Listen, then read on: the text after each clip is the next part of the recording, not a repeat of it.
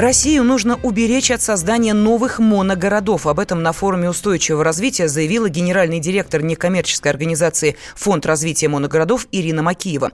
В открытой студии радио «Комсомольская правда» она отметила, что в такие населенные пункты нужно привлекать малое и среднее предпринимательство.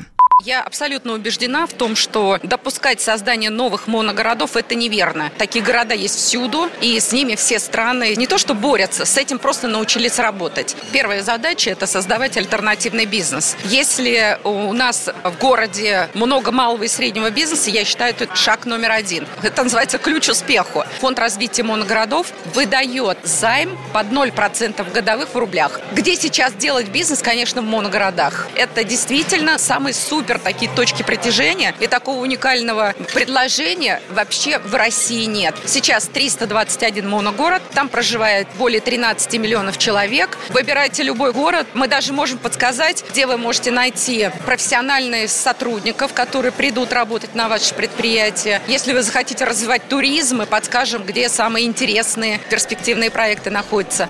Макиева также добавила, что активно внедряются современные технологии. Например, организуются квесты для местных жителей. Участники путешествуют по городу и вносят в Яндекс или Google карты информацию о достопримечательностях. По мнению Макиевой, таким образом можно развивать туризм, привлекать не только российских, но и зарубежных путешественников. Темы дня.